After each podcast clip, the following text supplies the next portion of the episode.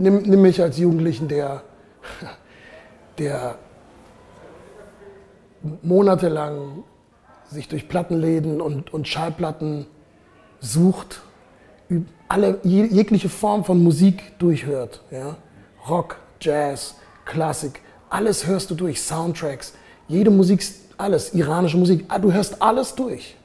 Du studierst es, du hörst es nicht kurz an, sondern du hörst das gesamte Ding, du studierst die Strukturen, du hörst alles, um dann eine kleine Sequenz rauszunehmen, wo du denkst, das ist die Substanz, das ist die Essenz. Was bist du dann? Ein Essenzforscher? Weißt du, was ist? Du versuchst dann rauszukriegen, wo ist die Kraft. Ja? Und dann suchst du überall die, die Elemente zusammen, wo du denkst, das sind die, da, da liegt die Kraft für dein Ding so. Und das, das, das sammelst du dann zusammen, baust wie, wie Frankenstein aus diesen toten Teilen, aus diesen Musikleichen, versuchst du ein, ein holpriges, neues Musikstück, weil du kein Musiker bist, zu bauen, das dann auf unerhörte Weise irgendwie lebt, ja, um, um dann, obwohl du ein genialer Forscher bist, der den ganzen Tag die, die Musik erforscht hat, stellst du dich dann hin und, und versuchst dich total ignorant hinzustellen und tust so, yo, ich bin einfach hier, weißt, ich habe gar keine Ahnung von gar nichts, es gibt nur mich, ich bin der Beste. Hi zusammen und herzlich willkommen bei Project Mindset, der Kanal für all diejenigen, die ganz genau wissen, dass mit dem richtigen Mindset alles möglich ist. Heute haben wir ein Interview, auf das ich mich schon ganz lange gefreut habe. Es ist ein Interview mit dem Heidelberger Musiker und Rapper Torch. Ich bin schon seit meiner frühen Tage ein ganz großer Fan von ihm. Er hat 2001 ein Album rausgebracht, das da heißt Blauer Samt. Ich höre es auch seit 2001 und das hat schon was zu bedeuten. Das begleitet mich schon mein ganzes Leben. Und mit Torch möchte ich heute über ein Thema sprechen, worüber ich auch sehr viel nachdenke, und zwar die eigene Identität. Wer ist man eigentlich? Ich finde die Frage gar nicht so einfach. Viele definieren sich ja über den Job, den sie haben, über die Rollen, die sie haben, über den Titel, den sie haben. Aber ich denke, das ist viel zu kurz gegriffen. Und genau darüber möchte ich mit Todd sprechen. Warum er der richtige Ansprechpartner dafür ist, werdet ihr auch gleich erfahren. Viel Spaß mit dem Podcast.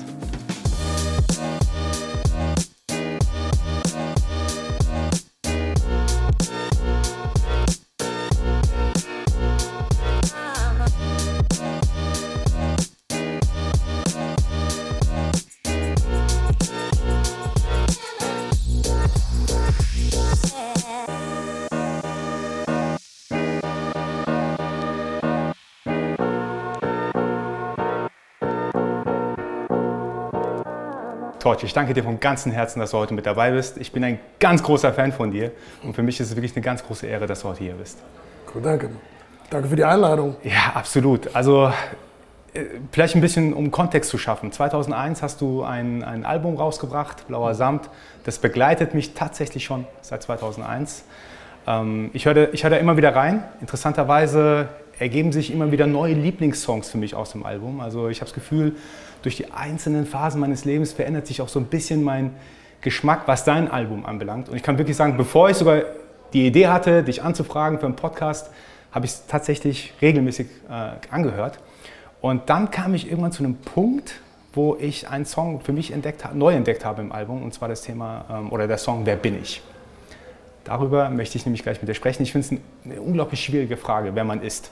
Und ich hatte für mich auch lange Zeit so ein bisschen Probleme herauszufinden, Viele definieren sich über einen Job, über ihre Titel, über das, was Absolut. sie tun, ihre Rollen.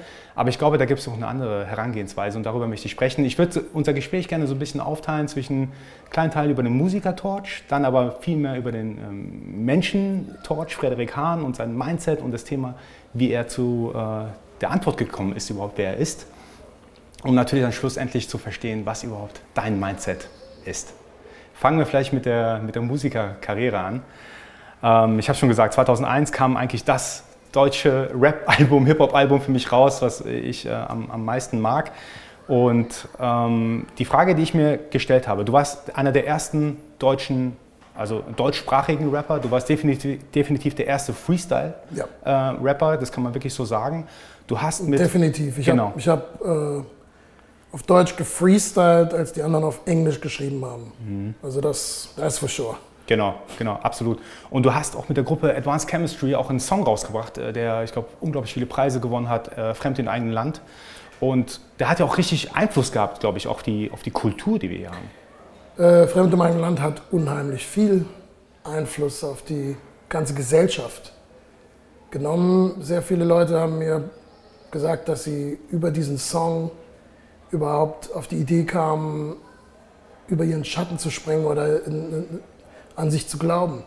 Und wurden dadurch erst Manager, Politiker oder irgendwas, weil sie vorher gedacht haben, in Deutschland könnten sie gar nicht über ihren zugewiesenen Platz oder gefühlten Platz hinauswachsen. Und Fremde mein Land ist der, ist der erste Song, der, der diese Thematik in diesem, in diesem Stil ähm, behandelt. Also nicht nur Rassismus, es wird oft auf Rassismus reduziert, aber es geht um die deutsche Identität. Mhm.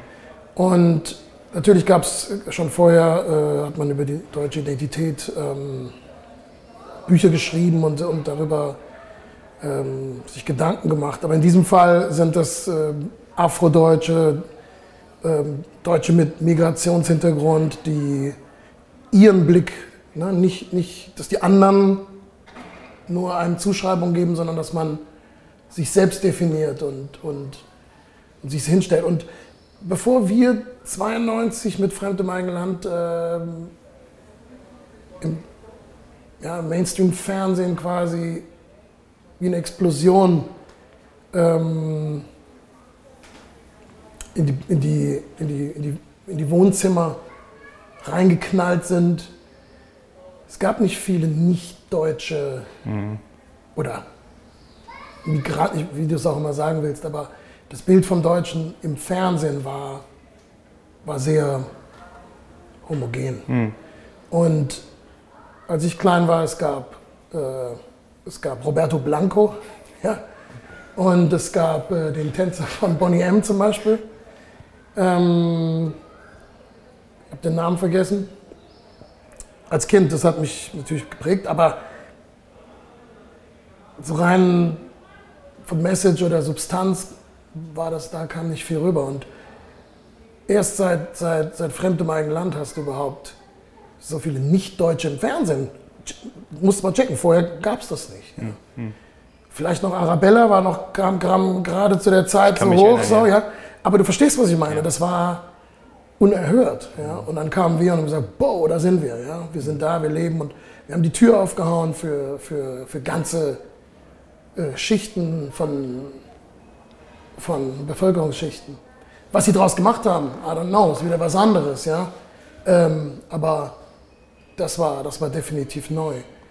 Und, ähm, aber du hast vorhin gesagt, Musikkarriere.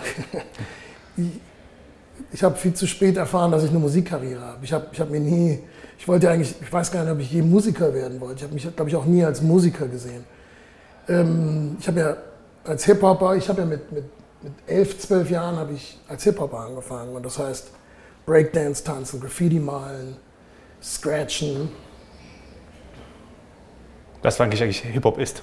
Ist ja nicht nur, nicht nur der genau. Gesangspart. Genau, und ja. der Gesang kam für mich am Schluss, für mich jetzt, als letztes dazu. Ich habe erst alles vorher, ähm, alle Elemente vorher durch mich durchgearbeitet und ich habe mich selber eigentlich nie als Musiker gesehen. Also, und bis heute, ich spiele kein Instrument, ich, ich kann keine Noten lesen.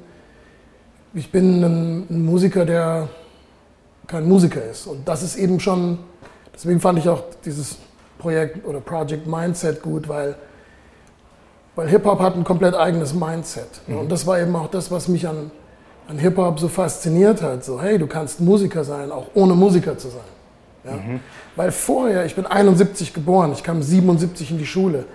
Das war, es gab natürlich viele Bewegungen, die vorher alles schon aufgelockert haben, sage ich mal, die 68er-Bewegung, die Hippies ähm, die haben diese ganzen starren äh, Strukturen natürlich schon sehr aufgebrochen. Aber, aber Hip-Hop hat nochmal was dazugebracht, was uns allen gefehlt hat. Und zwar war eine, eine, bestimmte, eine bestimmte Attitude, die uns gefehlt hat. Ähm, ich wollte zum Beispiel gar nicht rebellieren. Viele Leute haben das oft so als Rebellion gesehen, so gegen, gegen gegen die Gesellschaft. Ähm, meine Generation, wir wollten gar nicht gegen die Gesellschaft sein. Wir wollten Teil der Gesellschaft sein oder wir waren eigentlich Teil der Gesellschaft. Nur man sagt uns, wir sind es nicht oder bestimmte Sachen sollen wir verstecken oder weglassen. Und wir so, nein, warum dann, warum das? Hm. Und für mich war Hip-Hop eher die Möglichkeit, alle,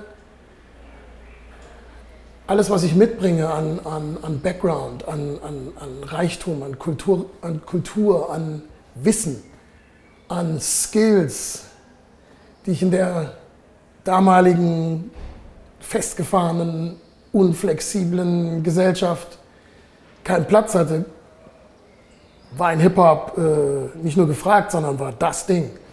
Ich konnte auf einmal, durfte ich Musik machen, ohne Musiker zu sein. Ja, was vorher durfte man das ja nicht. Ja? Weil da musste man, du musst ein Instrument lernen, das machst du da und dann musst du so und so lange und dann gibt der dir ein Zelt. so, I don't know about that. und ist das so? Oder kann ich einfach mit einem anderen Mindset rangehen und sagen, hey, so, ich versuche einfach mal was. Und, und Hip-Hop war eben dieses Ding, dass man, es ist sogar noch weiter. Äh, ich bin durch Hip-Hop eigentlich zum Philosoph geworden, weil das Erste, was in Hip-Hop als Kind, weil das Erste, was im Hip-Hop drin war, für mich, war ein philosophischer Ansatz. Zum Beispiel, ähm, was ist Musik? Ja, wie, wie lernt man Musik? Ab wann ist man Musiker? Leute fragen sich das kaum. Also damals, die Leute haben sich das gar nicht gefragt. Die sind einfach, die haben, die haben einfach, die sind in den Unterricht gegangen, haben Gitarre gelernt, wurden Gitarristen. Und ich stand neben dran und habe gedacht, das stimmt doch da nicht. So, es, es, natürlich kann man auch autodidaktisch lernen, aber alleine schon die Idee, so muss ich Instrumente lernen. So ist man dann. Und Hip-Hop hat mir die Möglichkeit gegeben, das komplett anders zu sehen. Und im Endeffekt ist Hip-Hop, das wird auch falsch verstanden, wenn wir zum Beispiel sagen, dass Hip-Hop keine Musik ist, ähm, ist es nicht, weil es Lärm ist oder weil es äh, nicht, nicht äh, gut genug ist, sondern das ist gar nicht so gedacht, es ist philosophisch gedacht. Du kannst es nicht reduzieren als Musik. Es ist, ähm, es ist, eine, es ist eine Herangehensweise an die Musik. Hm. Ähnlich wie Jazz. Ja? Das heißt, es geht nicht darum, welche Musikstile dann daraus resultieren, sondern die komplette neue Herangehensweise an die Instrumente. Jazz zum Beispiel ähm, hat fest, also Instrumente, die total festgefahren waren in ihrem, in ihrem Einsatz. Blasinstrumente, die, die für Militär, höchstens noch Militärmarschmusik eingesetzt waren, hat Jazz befreit. Er hat gesagt, ja, man könnte das so machen, oder ich nehme es und I just flip it.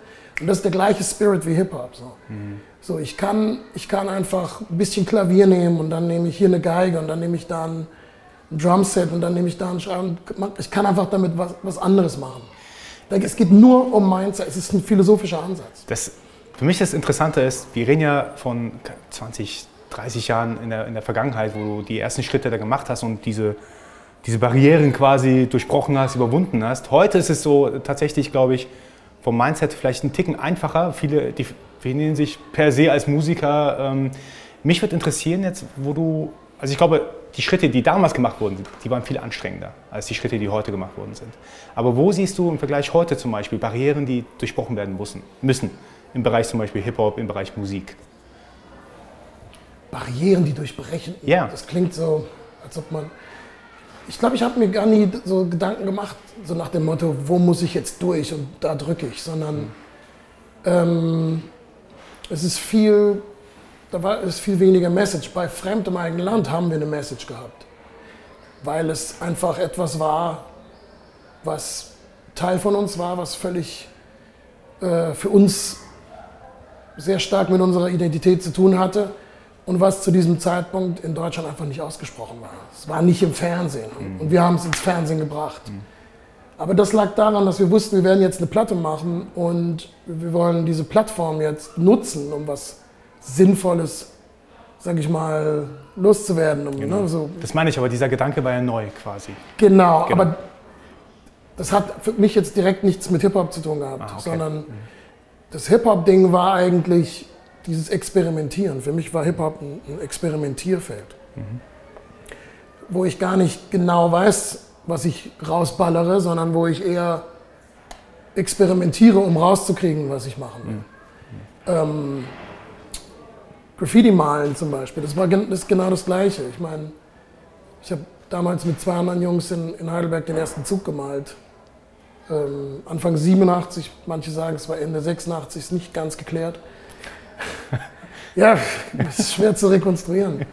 Ähm, und da war es das Gleiche. Beispiel, da war Hip-Hop die auch die philosophische Frage, was ist Kunst?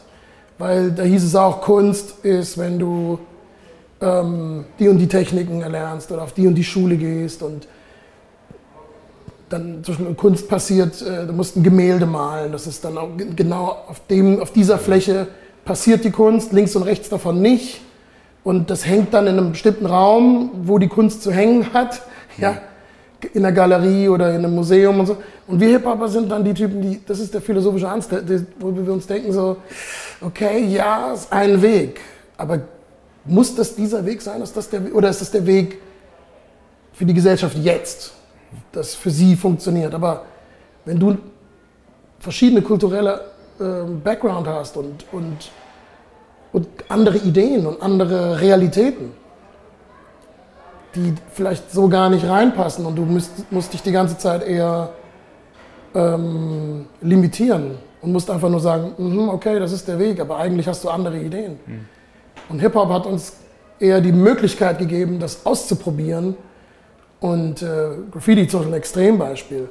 Ähm, Graffiti passiert im öffentlichen Raum. Ja? Das heißt, du, du gehst in den öffentlichen Raum, nimmst irgendeine Wand oder einen Zug ja? und gehst dahin und bemalst den.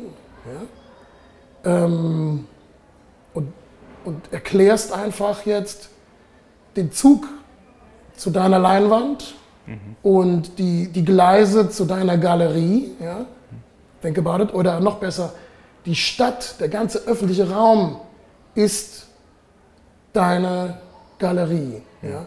Und, und die Idee auch, auch, auch, ich meine, da sind wir nicht alleine, ne? aber äh, Kunst nicht nur als Produkt zu verstehen, sondern Kunst eben als, als als Way of Life. Ja, das, wir haben lange Zeit Kunst auch als ähm, äh, Mode war ja genauso Teil davon, ne? wie wir uns stylen und so, wie man eine Mütze anzieht. Ja, die Mütze ist ganz normal, aber siehst ein bisschen, ein bisschen schief und dann ist es dein Way, die Mütze anzuziehen.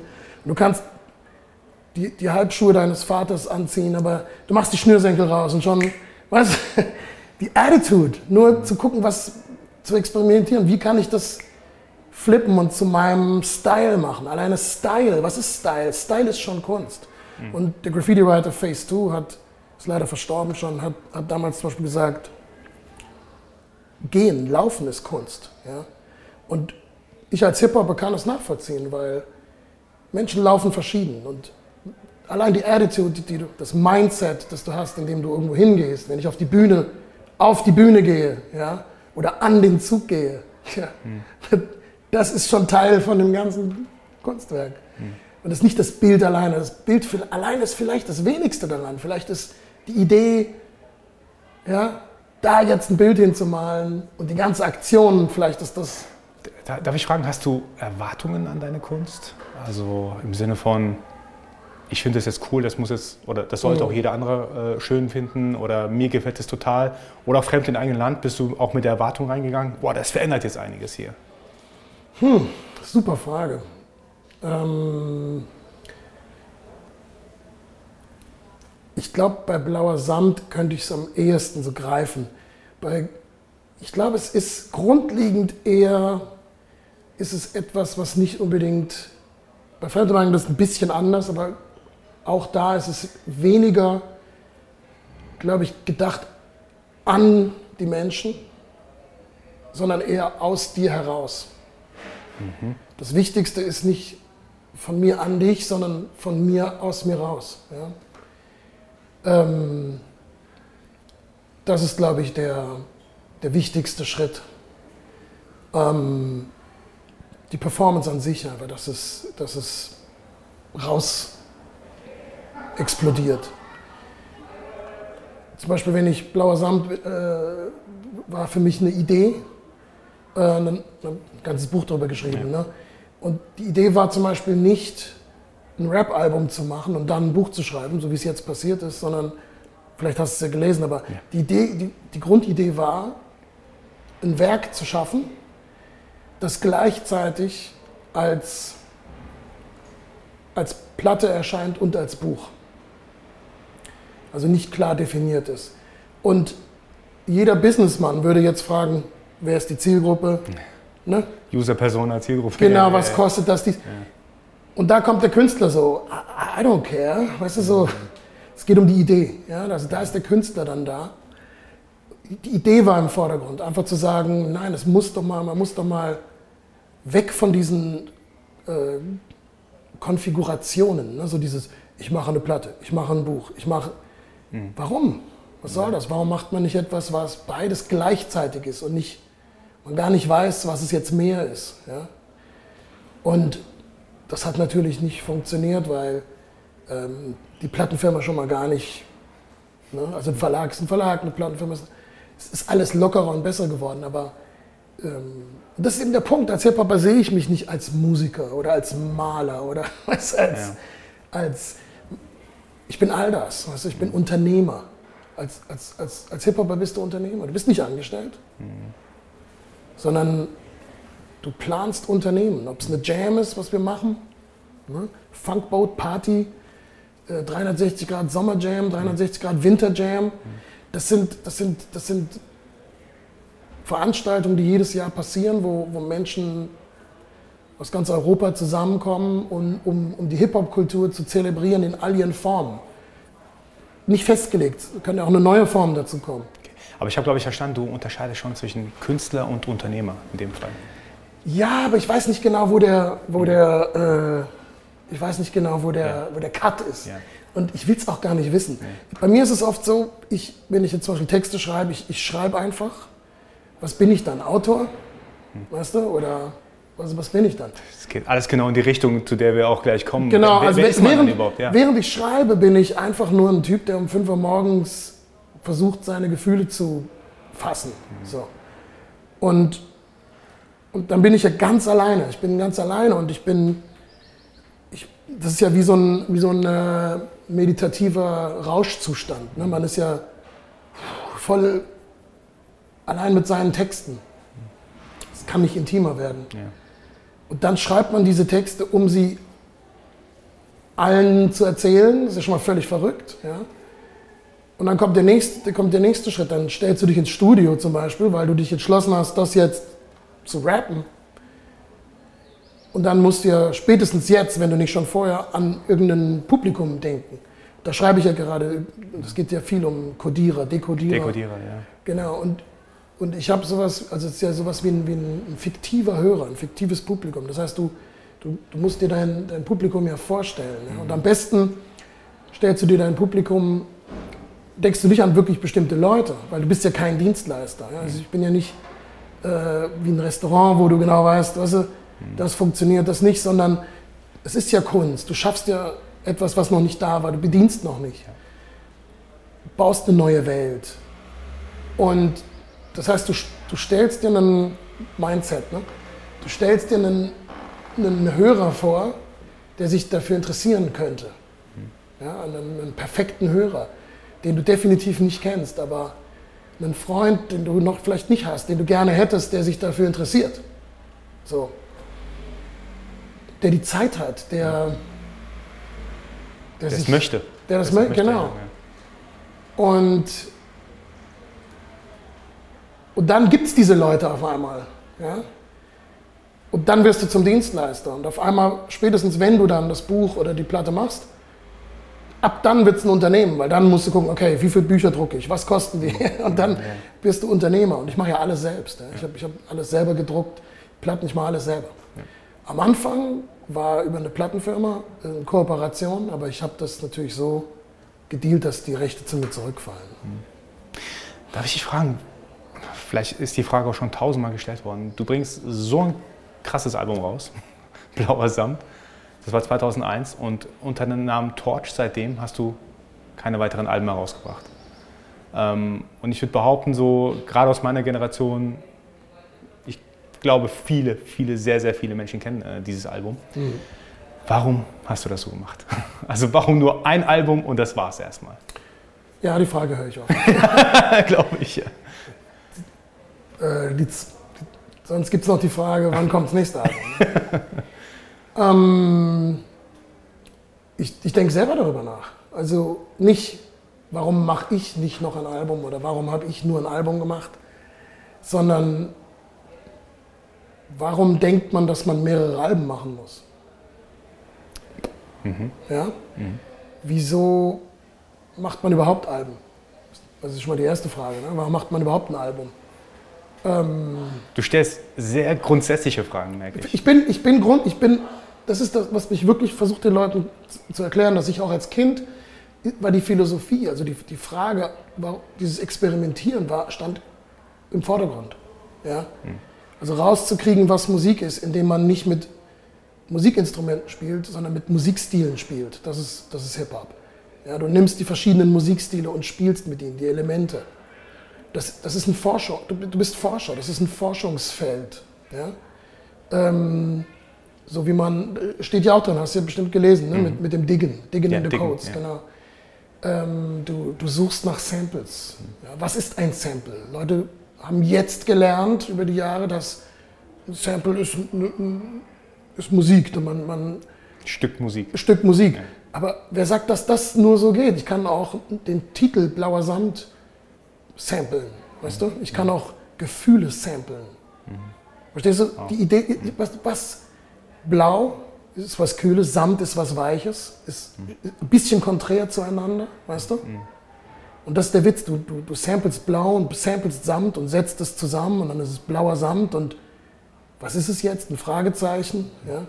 Darüber, darüber geht das Buch ja auch. Mhm. Ähm, es geht um Philosophie, es geht um Fragestellungen und eben nicht Ausrufezeichen rausballern, mhm. was, was wir Rapper. Hip-Hop ist faszinierend. Hip-Hop ist. Hip-Hop ist ein. Nimm, nimm mich als Jugendlichen, der, der monatelang sich durch Plattenläden und, und Schallplatten sucht alle, jegliche Form von Musik durchhört. Ja? Rock, Jazz, Klassik, alles hörst du durch, Soundtracks, jede Musik, alles, iranische Musik, ah, du hörst alles durch. Krass. Du studierst es, du hörst es nicht kurz an, sondern du hörst das gesamte Ding, du studierst die Strukturen, du hörst alles, um dann eine kleine Sequenz rauszunehmen, wo du denkst, das ist die Substanz, das ist die Essenz. Was bist du dann? Ein Essenzforscher? Weißt du, was ist, du versuchst dann rauszukriegen, wo ist die Kraft. Ja? Und dann suchst du überall die, die Elemente zusammen, wo du denkst, das sind die, da, da liegt die Kraft schon Ding so. Mhm. Das, das, das sammelst du dann zusammen, baust wie, wie Frankenstein aus diesen toten Teilen, aus diesen Musikleichen, versuchst du ein, ein holpriges, neues Musikstück, weil du kein Musiker bist, zu bauen das dann auf unerhörte Weise irgendwie lebt, ja, um, um dann, obwohl du ein genialer Forscher bist, der den ganzen Tag die, die Musik erforscht hat, stellst du dich dann hin und, und versuchst dich total ignorant hinzustellen und tust so, yo, ich bin einfach hier, weißt, ich habe gar keine Ahnung von gar nichts, gibt nur mich, ich bin der Beste, alle. Das du dir mal vorstellen. Ja? Und Mindset, super, super äh, Stichpunkt. Wir sehen Rap als, als oft als platt oder als grob oder als übermännlich oder als äh, roh. Als, das ist, wie man sich präsentiert, um auch zu kaschieren, dass man der emotionale Typ ist, der gerade am Küchentisch seine, seine, seine Liebesgedichte schreibt. Ja? Fakt ist, dass wahrscheinlich zu keinem Zeitpunkt der Welt mehr Kinder und Jugendliche und Männer ähm, Gedichte schreiben als, als, als durch Rap. Vielleicht schlechte Gedichte, aber ehrliche Gedichte. Mhm. Sie schreiben ihre Gefühle auf. Think about it. Mhm. Wenn du das von der Perspektive siehst, ist das verrückt. Ja? Das ist mega. Ich finde es äh, krass, wie du, ja. grundsätzlich alles quasi in Frage stellst. Du siehst, ich habe mich nicht vorbereitet. Ne? Das ist auch ein, ein, so ein Mindset-Ding. Das ist für uns als Hip-Hopper, denke ich mal auch, man bereitet sich nicht vor. Weißt du, als Hip-Hopper. Das ist für mich, ich, ich nehme drei Dosen und gehe zum Zug und, und male einfach. Und dann gucke ich, was passiert. Genauso gehe ich auf die Bühne, genauso nehme ich zwei Platten und sample die und baue ein Beat. Alles, was du bist, was du hast, ist, ist right here. Weißt du, ich brauche nichts. Das ist alles hier. Ich brauche ein bisschen mehr davon, ehrlich gesagt. Ich bin tendenziell einer, der dann versucht, sich vorzubereiten, um zu gucken, aber, wenig Fehler zu machen. Aber ich denke, dass Hip-Hop hat die gesamte Gesellschaft beeinflusst. Ja.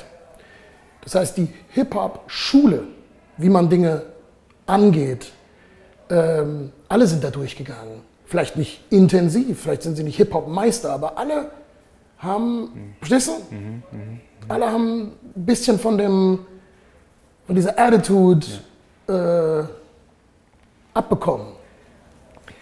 Mega. Mega. Also ich, ich wollte dich auch noch eine Sache aus dem Buch fragen. Also alleine schon die Idee fand ich ziemlich cool. Ein, ein sehr starkes Album und dann statt, hast du auch selber geschrieben, statt Musikvideos ein Buch dazu, mhm. wo man so die Hintergrundinfos und so weiter bekommt.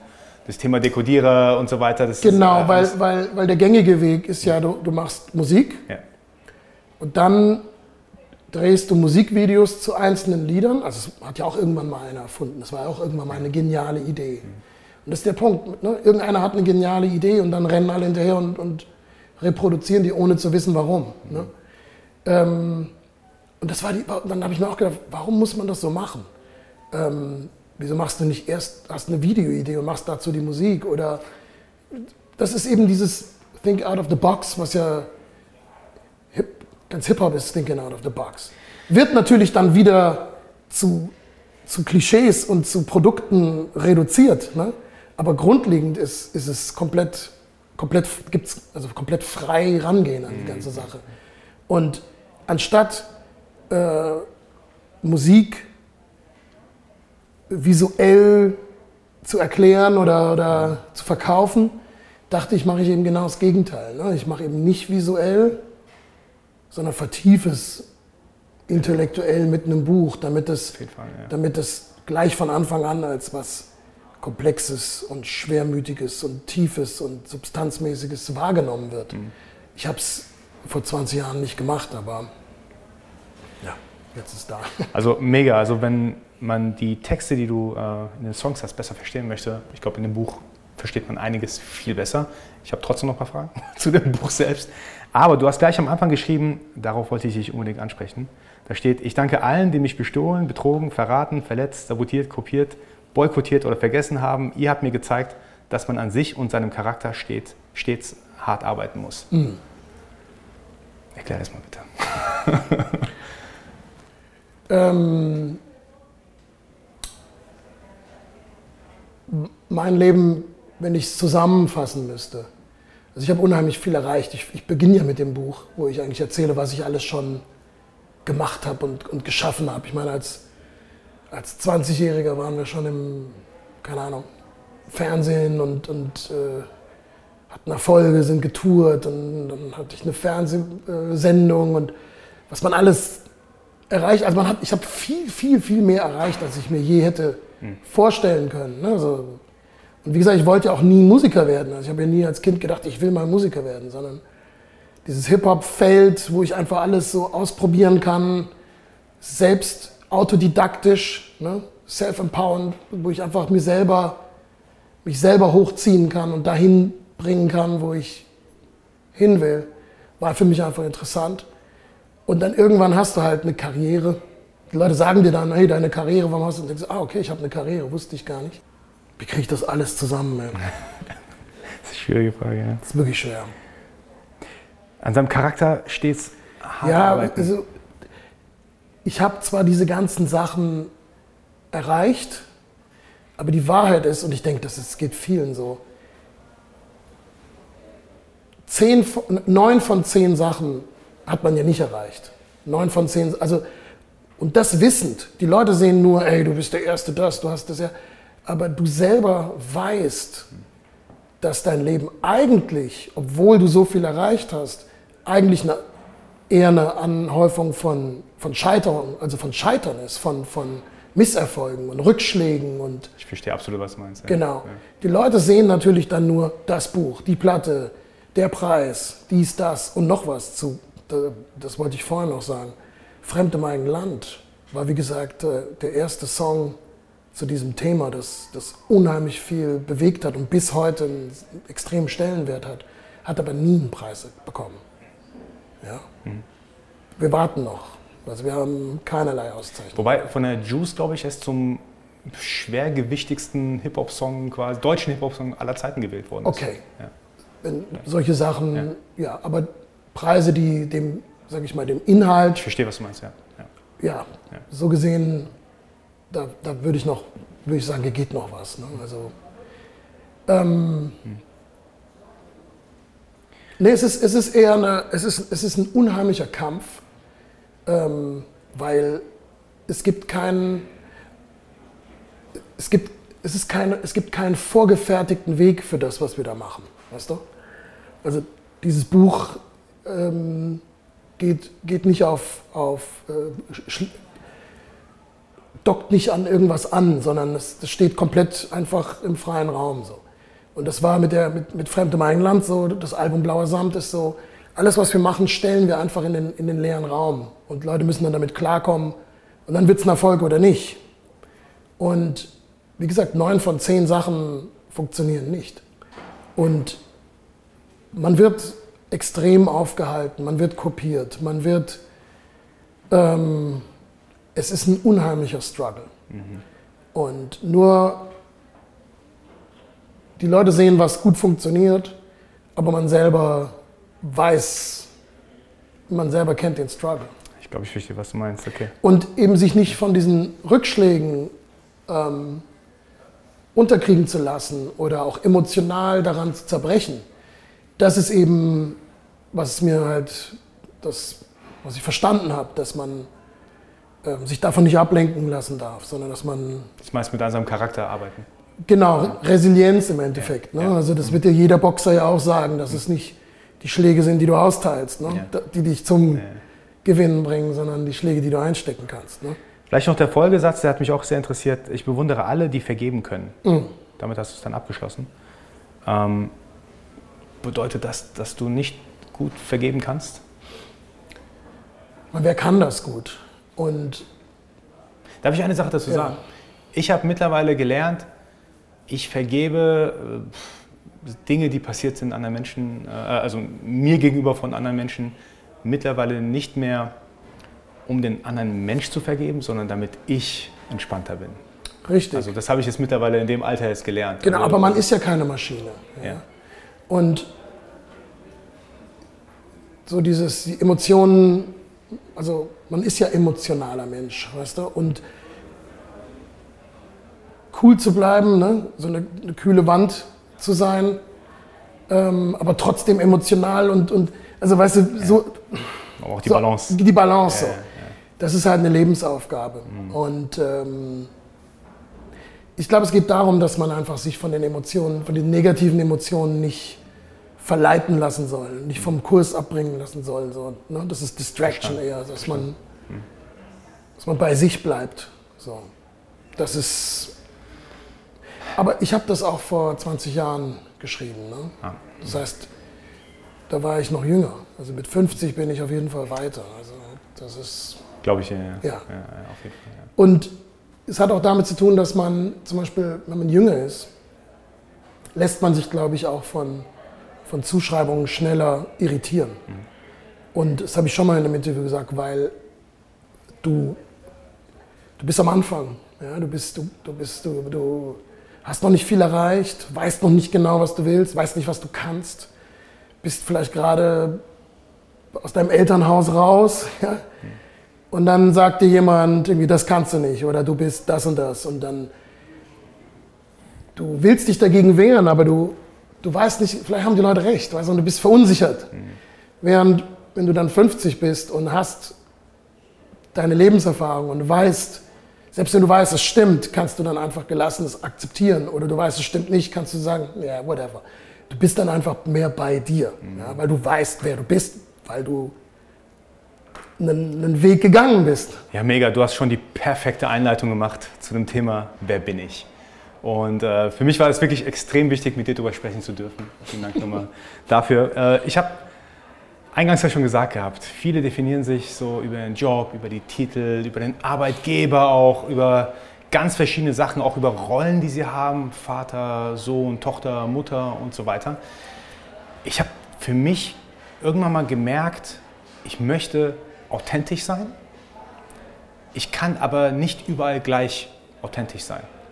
Also was ich damit meine ist, für meinen Sohn, für meine Tochter bin ich irgendwo ein Vorbild und da muss ich natürlich eine andere Rolle einnehmen, als wenn ich jetzt zum Beispiel, ja ganz einfach gesagt, im, Job bin oder äh, jetzt mit, mit Freunden unterwegs bin.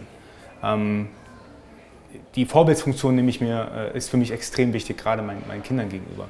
Und dann habe ich mich auch gefragt gehabt, okay, jetzt weiß ich nicht nur, wie ich mich definieren kann, also meine Identität definieren kann, Nummer eins. Nummer zwei, ich weiß auch nicht, was überhaupt authentisch ist. Also ähm, ist es authentisch, wenn ich bei meinen Kindern so bin?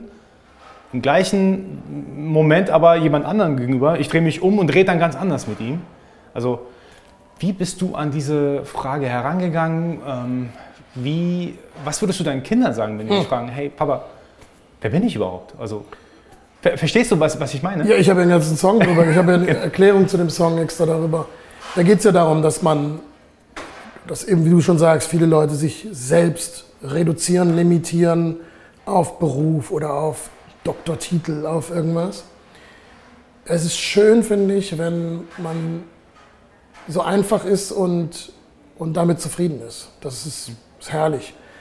Ich denke nicht, dass es so einfach ist. Ne? Man, man muss erstmal begreifen, denke ich, für sich, dass, man, dass, dass Identität nicht was Einfaches ist. Ja? Identität hat ganz viele Schichten. Weil man ist ja auch verschieden bei verschiedenen Menschen. Bei deinen Kindern hast du eine andere Person, bist du jemand anders als bei der Arbeit, bei deinen Kollegen. Und überall, sobald man irgendwie in einen anderen Raum tritt oder mit anderen Menschen ähm, zusammenkommt, ist man eine andere Person. Ja? Beim Finanzamt bist du eine, eine Steuernummer, äh, weißt du, irgendwo bist du ein Kunde und, und, du verhältst dich dementsprechend auch. Das heißt, die Identität ist ein Mosaik. Ja? Und du hast jetzt nur das Problem vielleicht, aus diesen ganzen Mosaiksteinen dein, dein klares Bild zu erkennen. Oder zu wissen, welcher, welcher Teil ist für dich der wichtigste oder der, der, der, der ausschlaggebendste. So. Ähm, ich denke, dass, dass Leute, die aus verschiedenen Kulturen kommen, mein Vater kommt aus Ostpreußen, meine Mutter aus Haiti, ich bin hier in Heidelberg aufgewachsen, dass wir erstmals schwieriger haben, weil wir uns erklären müssen. Wir müssen uns klar erklären. Ne? Wo gehörst du hin? Was bist du? Was machst du? Was sollst du?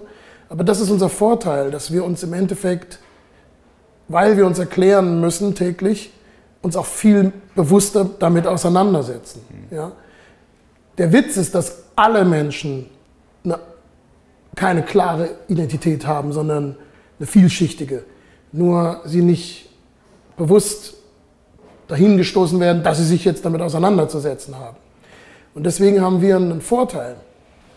Ähm, ich finde sogar, dass wir einen Vorteil haben, die, die deutsche Identität überhaupt ähm,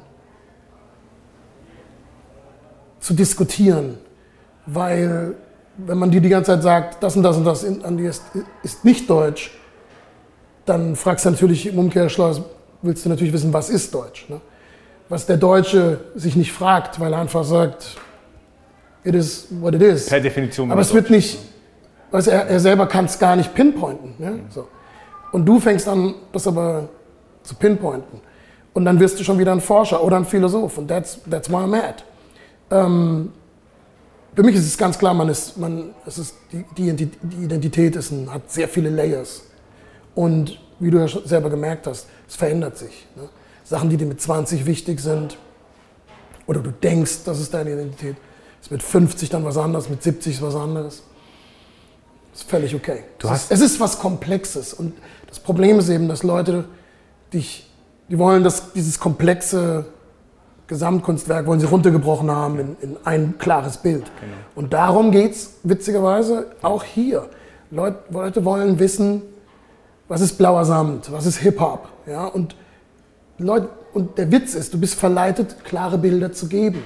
Und das ist, was wir jeden Tag tun. Rapper, Plattenfirmen, wir alle bieten klare Bilder an. Ja? Ganz klare Bilder. Nur das ist nicht Hip-Hop, sondern das ist ein klares Bild aus diesem Mosaik. Und blauer Samt beschäftigt sich genau damit. Ja? Blau und Samt ist kein klares Bild. Genau darum geht es. Es ist sogar das Gegenteil von einem klaren Bild. Es ist ein Fragezeichen. Ja? Du hörst blauer Samt und fragst dich, was ist das? Deswegen ist es eine Frage. Auch wenn kein Fragezeichen da steht. Es ist blauer Samt, what the fuck? Und der Gag ist, dass es sind zwei Dinge, die nicht zusammenpassen, so wie vermeintlich meine Herkunft, ja, passt nicht zusammen, aber ist gemixt wie ein Mixtape zu einem funky Dude, der hier jetzt im echten Leben performt. Ja? Boom, here I am. Und genauso ist es auch. Ja? So wie Hip und Hop mhm. zu Hip-Hop wird, wird Blau und Samt zu blauer Samt. Und es geht auch um Gefühle. Ähm, weil wir sind oft verleitet, so wie man klare Identität haben soll. Ne? Sag jetzt ganz genau, wo gehörst du hin und wie fühlst du dich, wo gehörst du. Ne? So soll man grundlegende Gefühle immer genau erklären. Bist du glücklich, bist du unglücklich, was geht ab? Und das ist, glaube ich, auch ein, ein, ein Missverständnis, dass wir glauben, dass man klare Gefühle haben muss oder sogar haben kann. Ich bin schon der Meinung, dass man klare Gefühle haben kann, aber nicht die ganze Zeit. Wahrscheinlich hat man die meiste Zeit unklare Gefühle. Ja? Ich bin der Meinung, dass man meistens nicht ganz klar glücklich oder ganz klar unglücklich ist, sondern Gibt dir vollkommen recht, ja. Ja, irgendwas. Ja. Und das ist blauer Sand. Ja? Und deswegen funktioniert das auch, weil Business funktioniert mit klaren Bildern, weißt du? Mhm. So, die verkaufen dir Glück oder verkaufen dir Unglück. Verkau man kalkuliert ja auch. Richtig, also, so genau. Und also will man, ne, man will dir, und alle wollen dir was Klares verkaufen. Und du weißt selber, wenn Leute dir die klaren Bilder verkaufen, mhm. dann. dann bin ich vorsichtig. Genau, das stimmt meistens. Also, du, du hast auch was richtig Schönes geschrieben. Du hast geschrieben, äh, klare Bilder, weil wir jetzt über klare mm. Bilder gespro gesprochen haben. Klare Bilder schaffen Vertrauen. Mm. Wenn, man, wenn man aber zu sich selber steht mit allen Widersprüchen, ist ein klares Bild schwierig. Dann ist genau, das, das genau. Das war ich so, wow, stimmt. Richtig. Und interessanterweise, und das ist ein Satz, den, ähm, den hast du auch in deinem Album von Klaus Kinski, so wie ich es äh, verstanden habe. Äh, und dein Album wird damit quasi eingeleitet. Oh, nee, nee, das ist ein Interview. Inter genau. Das ist ein Fernsehinterview mhm. mit Klaus Kinski und, und äh, anderen. Und da habe ich, das habe ich auf VHS aufgenommen ja. damals und habe wirklich, ich weiß nicht, wie lange das geht, eineinhalb Stunden, also völlig lang, und habe das ganze Interview durchgehört. Und was ich gemacht habe, ist, ich, ich, ich schaue mir das Interview nicht an, sondern ich höre mir das an. Das heißt, ich, ich, ich gucke weg und höre nur den Ton samplen. Ja. Ne? Ja. Also Bilder hören und nicht Bilder ja. und nicht Töne sehen. Also verstehst du so? Ähm, und habe dann diesen Satz gehört, völlig aus dem Kontext gerissen. Ne? Und war so, boah, geil. Ne? So, genau. Ich bin das, deswegen bin ich nichts. Ich bin das und deswegen bin ich nichts, genau. Genau. Was?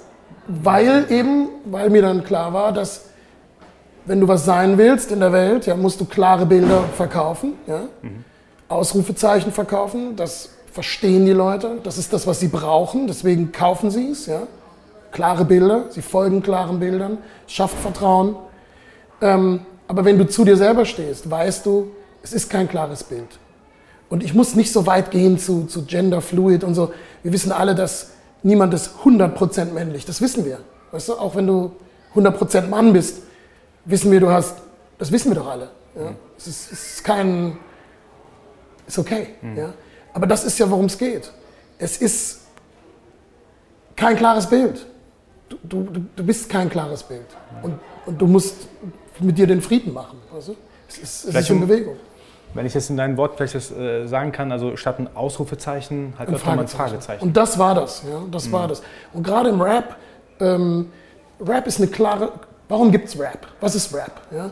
Ähm, du hast unheimlich viel Musik gehabt vorher. Ne? Das war ja jetzt nicht so, dass vor Rap man unbedingt neue Musik gebraucht hätte. Also weißt du, du hast Klassik, du hast äh, Jazz, du hast Rock'n'Roll, du hast Rock, du hast, alles Mögliche gehabt, Disco. Warum hat man jetzt noch Rap gebraucht? Und die andere Frage, wieso ist Rap die meistgehörteste Musik der Welt? Ja, wie, wie kann, also weißt du, wie kannst du musikwissenschaftlich alles Mögliche äh, abgearbeitet haben und dann kommt auf einmal irgendein komischer Quatsch um die Ecke, der alles wegdrückt? Weil Rap etwas ist, was es vorher in der, in der Musiklandschaft, so in der Mainstream-Musiklandschaft noch nicht so gegeben hat. Und zwar eine klare, direkte Sprache. Rap mhm. ist was Direktes. Mhm. Es ist nicht versteckt hinter Melodien. Es ist nicht versteckt hinter ähm, Strophen, Aufbau, Strukturen, sondern es ist einfach pow in your fucking face. Mhm. Ja? Mhm. Und deswegen, auch manche sagen, Rap ist keine Musik. Vielleicht haben die Leute recht, nur anders als sie denken. Sie wollen das runterdegradieren nach dem Motto, ne, es ist irgendwie irgendwas von der Straße. Es ist definitiv demokratisch. Ja? Jeder kann jetzt direkt mitmachen. Du musst nicht aufs Konservatorium, du musst nicht 20 Jahre studieren, du musst nicht, weißt, du musst nicht diese typischen historisch gewachsenen Wege gehen, um die Anerkennung von, ich meine, du darfst nicht vergessen, diese ganzen Sachen sind von, von Päpsten und, und, und, und Königen gegründet worden, diese ganze Linie. Und genauso wird auch performt, von oben herab. Ja? Mhm. Das heißt, du, jemand spielt oder predigt herunter und das Publikum schweigt. Ja?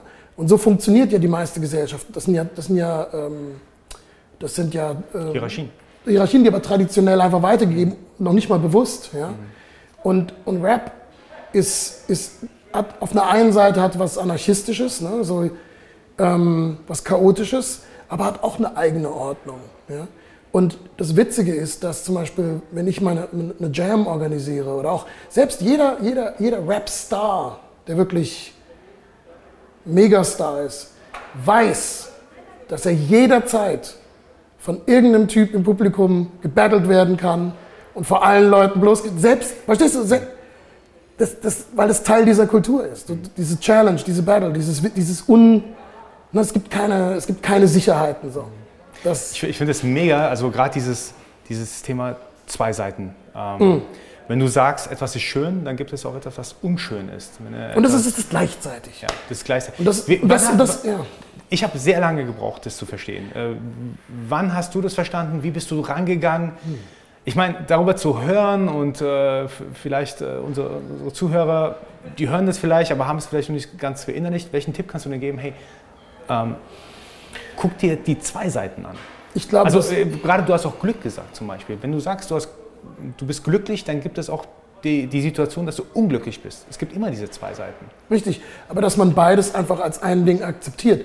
Und das ist das, was Leute verstehen müssen. Der Name Hip-Hop ist ja eigentlich, was, was, was bedeutet das? Ja? Was bedeutet das? Kann, das bedeutet nichts. Aber warum hält sich das als Name? Weil es eben interpretierbar ist. Und weil es eben perfekt ist, es ist eben Hip und Hop.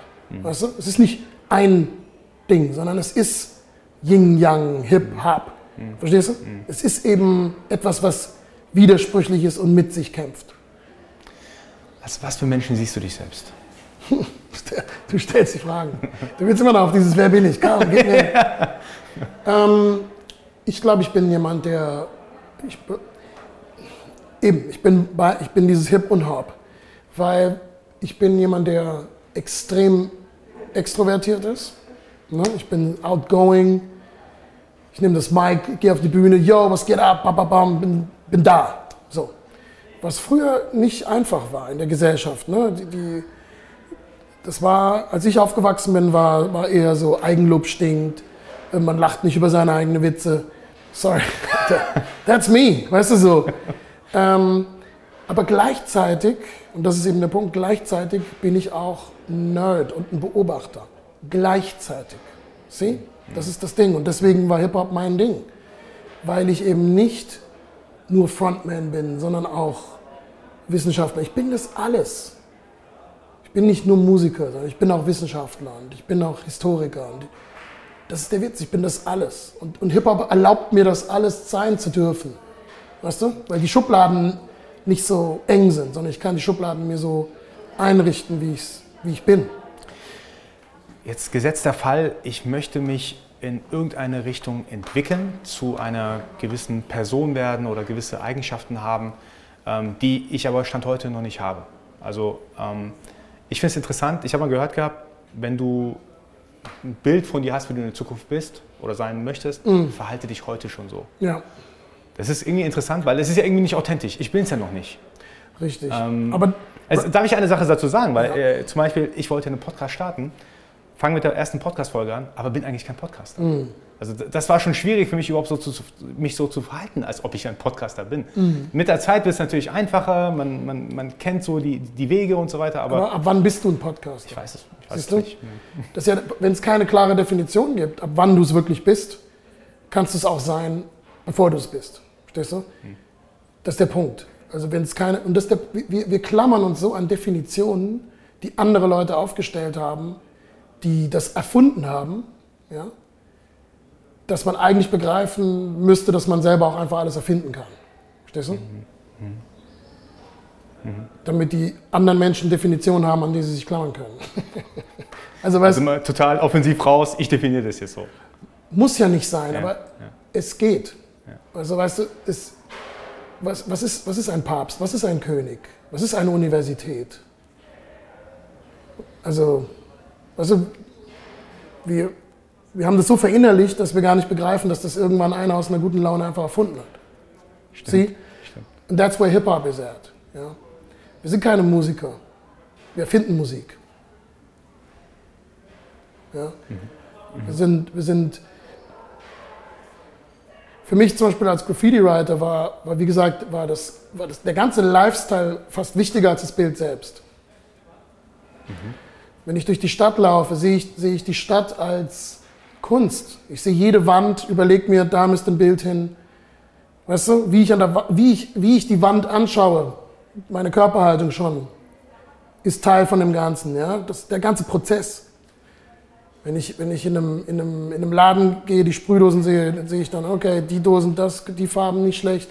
Oder ich sehe eine Werbung, sehe, sehe eine Farbkombination, damit könnte ich ein Bild malen, das könnte ich dorthin malen bin wie ein Städteplaner, ich bin Architekt. Ja, ich, ich, Architekt, der seine Welt baut. Mhm. Ob ich es dann mache oder nicht. Ja, ich kann sie an meinem Kopf bauen. Mhm. Und du weißt selber, bevor du was schaffst, schaffst du es ja in deinem Kopf. Ja, du musst es in deinem Kopf schaffen. Alles, alles was es gab, gab es erst als Idee. Ich habe es verstanden, dass du das, äh, so, ich sage jetzt mal, verschiedene Identitäten für dich annimmst. Mhm. Finde ich mega. Ähm, welche Identitäten von dir möchtest du gerne ausbauen? Und ver ich sag, verbessern das ist ein komisches Wort, aber das ist einfach. weiterentwickeln, sage ich jetzt. Ja, also das sind zwei Antworten. Also bis jetzt habe ich es immer gemacht, wenn ich mich als Rapper langweile, dann bin ich DJ. Wenn ich mich als DJ nicht weiterentwickeln kann, bin ich Unternehmer.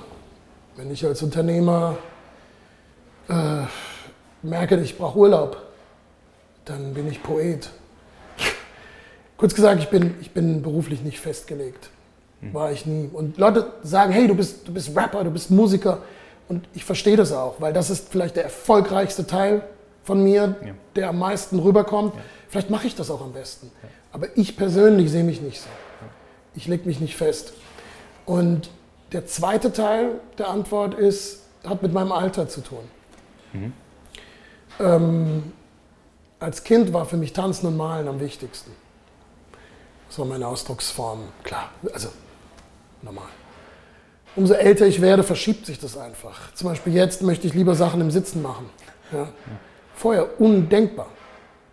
Also die Idee, ähm, vor 50 war die Idee an einem, äh, ja überhaupt äh, sitzend zu arbeiten, geht so. Mhm. Ab 50 ist es perfekt, das ist mein Ding. Lesungen, Vorträge, ist mal, ist mal dang. Ja? Ich hätte ich hätt, ich hätt dieses Interview früher nicht gemacht. Mhm.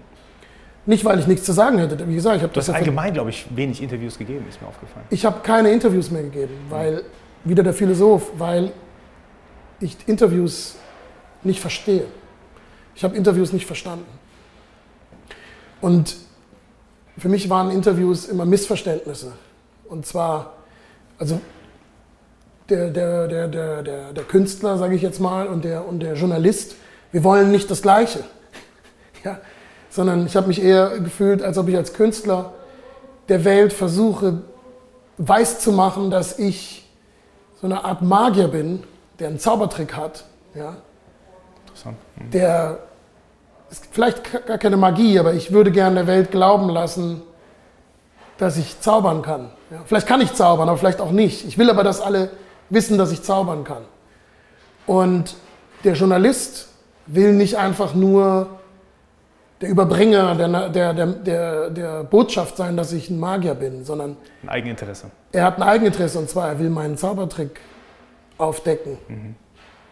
Und was man dann sieht in dem Interview ist wahrscheinlich nur der verkrampfte Kampf zwischen zwei verschiedenen Interessen.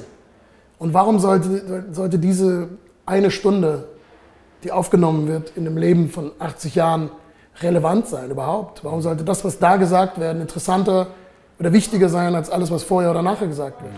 Oder warum sollte das, was die beiden sagen, wichtiger sein als alles, was andere Leute sagen? Ja, du siehst, wie viel ich mir Gedanken mache. Mega. Ich, ich, ich finde es besser, wenn wir Bücher schreiben, ja. Schallplatten machen, Monologe halten. Ja. Und dann ist es wie ein Battle von Monologen. Ja, jeder hält seinen Monolog und du kannst das rausziehen und kannst dann antworten. Wie Professoren das ja auch oft machen.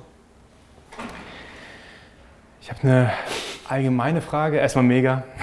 Ich habe eine allgemeine Frage, ähm, bevor wir dann langsam Richtung, Richtung Schluss gehen. ähm, ich könnte mich noch stundenlang unterhalten, wenn ja, ich ehrlich bin. Ich höre dir auch sehr gerne Wie gesagt, zu. meine Lesungen sind, also meine Vorträge und meine Lesungen sind echt drei Stunden manchmal. Wow. Äh, wie gesagt, ich könnte mich echt noch Stunden unterhalten. Aber es ist ja ähm, nur Smalltalk, was wir hier machen. Ne? Ja, leider. Also okay, man okay. kriegt auch in der kurzen Zeit auch gar nicht so viel runter. Und ich ist hoffe, okay, völlig gut. dass wir uns irgendwann mal wieder unterhalten können. Gerne. Ähm, weil den Podcast werde ich mir noch ein paar Mal anschauen, wenn ich ehrlich bin. aber du hast eine Sache, ich will nicht sagen unbedingt gesagt, aber äh, so angedeutet, die ich mich auch bei mir selber sehr häufig frage. Und zwar, ob du die Sachen für andere machst oder für dich selbst. Mhm. Also das ist auch so, eine, so, ein, so ein konstanter, nicht Kampf unbedingt, aber so eine konstante Frage. Bei gewissen Sachen weiß ich, das tue ich jetzt für andere. Ähm, als Familie und so weiter, dass ja. meine Eltern happy sind, dass äh, meine Family happy ist. Und da frage ich mich, ob es das Richtige ist. Also ich bin happy, wenn andere happy sind, aber ja. manchmal sage ich mir, oh, ja, es muss aber mehr an dich selbst denken jetzt in dem Fall. ja, Beispiel. aber die Frage ist, was umfasst das Ich? Ja, ist mit dem Ich wirklich nur du als eine Person gemeint oder ist eben in dem Ich nicht nur Frau und Kinder gemeint, sondern ist in dem Ich, gerade bei Hip-Hop, wenn, wenn Hip-Hop ist sehr, oder ist, ist sehr battle- und ego-orientiert, ne? sodass man immer denkt, die haben alle Profilneurosen, die reden. Aber der Witz davon ist, dass, dass Rapper auch trotzdem immer von ihren Jungs erzählen und ihre Family und ihre Posse. Das heißt, das ist, da wird immer von, das, das Ich umfasst nicht nur mehrere Menschen, sondern manchmal redet man auch von einem Movement. Ja? Mhm.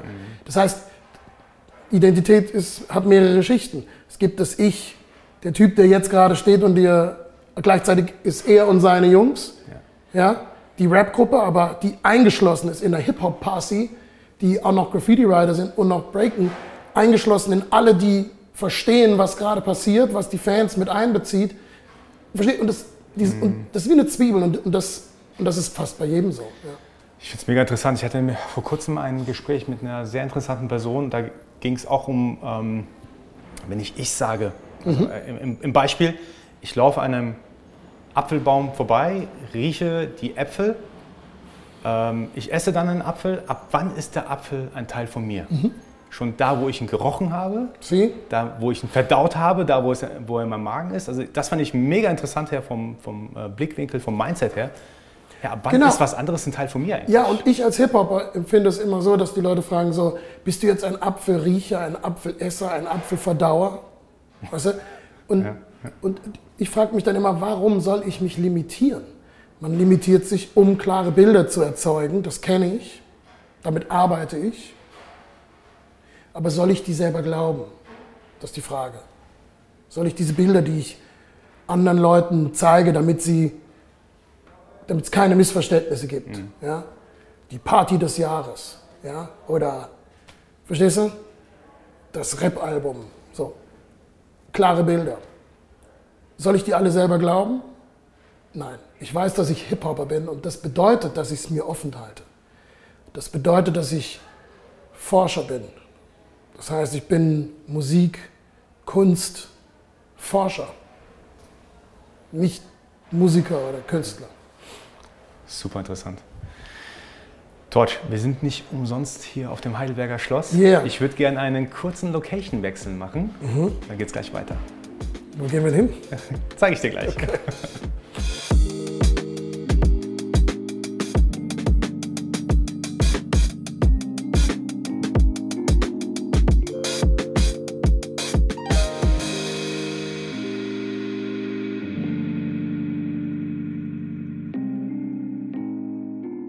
Also ich habe mir diese schöne Location natürlich nicht ohne Grund ausgesucht. Erstens, ich liebe Heidelberg. Also jeder, der den Podcast kennt, weiß das auch. Ähm, Heidelberg hat eine ganz besondere Bedeutung für mich. Ich bin unglaublich verbunden mit der Stadt Heidelberg. Aber darum soll es heute nicht gehen, sondern eher, ich glaube, jeder, der Heidelberg kennt und liebt und so aus unserer Generation ist und mit Musik ein bisschen was zu tun hat, der weiß, wer Torch ist und dass Torch aus Heidelberg kommt. Ja. Daher die, die, die Frage jetzt, du hast Heidelberg vor einigen Jahren verlassen, obwohl du, glaube ich, einen ganz starken Bezug auch zu Heidelberg hast, bist nach Zürich gezogen. Also erstens, also die erste Frage wäre, was bedeutet Heidelberg für dich und warum als so krasser Heidelberger, der am Hip-Hop-Archiv in Heidelberg mitarbeitet oder aufbaut, der so viel für die Stadt Heidelberg auch insgesamt macht, wieso ziehst du hier weg und kommst du eventuell wieder? In dem Lied Advanced Chemistry von Advanced Chemistry, das Lied Heidelberg, was wir damals schon gemacht haben, da, da sage ich das schon, dass ich die Stadt körperlich verlasse, aber nicht geistig. Das ist meine Heimat. Und das Witzige ist, es ist ja nicht nur meine Heimat, die mich geprägt hat, sondern es ist meine Heimat, die auch ich geprägt hat. Das heißt, dadurch, dass ich ein Teil, wie du schon sagst, von einer bestimmten Generation ein Bild gezeichnet habe von dieser Stadt, ist es ja meine Stadt. Selbst wenn ich weggehe, ist es ja die Leute. Verstehst du, ist ja mein. Also, soll jetzt nicht zu arrogant klingen, sondern eher, dass ein bestimmtes Bild von Heidelberg habe ich und meine Generation ja mit kreiert. Und deswegen ist es ja Teil meiner Identität. Und körperlich habe ich es hab ich's verlassen, obwohl es weiterhin mein Hauptwirkungsort ist. Es ist meine Heimat und mein Hauptwirkungsort. Und der Ort, mit dem man mich auch verbindet und assoziiert. Es ist nicht mehr vielleicht mein Lebensmittelpunkt, wo ich mich den meisten Teil der Zeit äh, befinde. Aber es ist mein Hauptwirkungsort. Die ganzen Jams sind hier, das, das Archiv machen wir hier.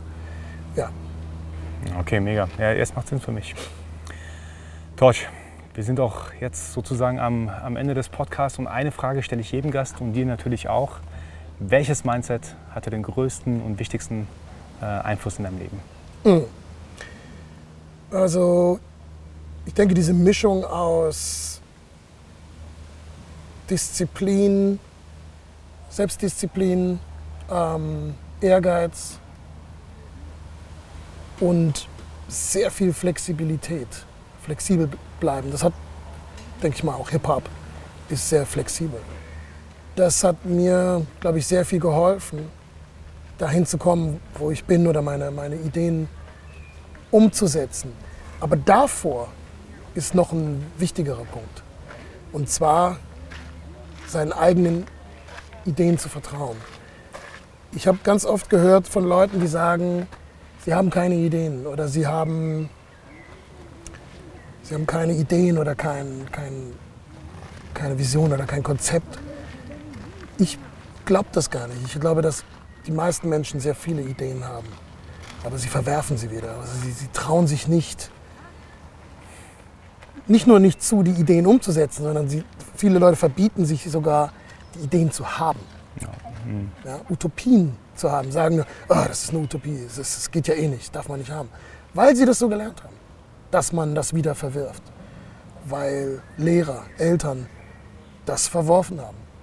Und ich habe das Glück, ähm, wahrscheinlich auch über meine Eltern oder über meine Mutter, dass ich, ähm, oder meinen kulturellen Background, dass ich so bekräftigt wurde, an mich und meine Ideen auch glauben zu dürfen.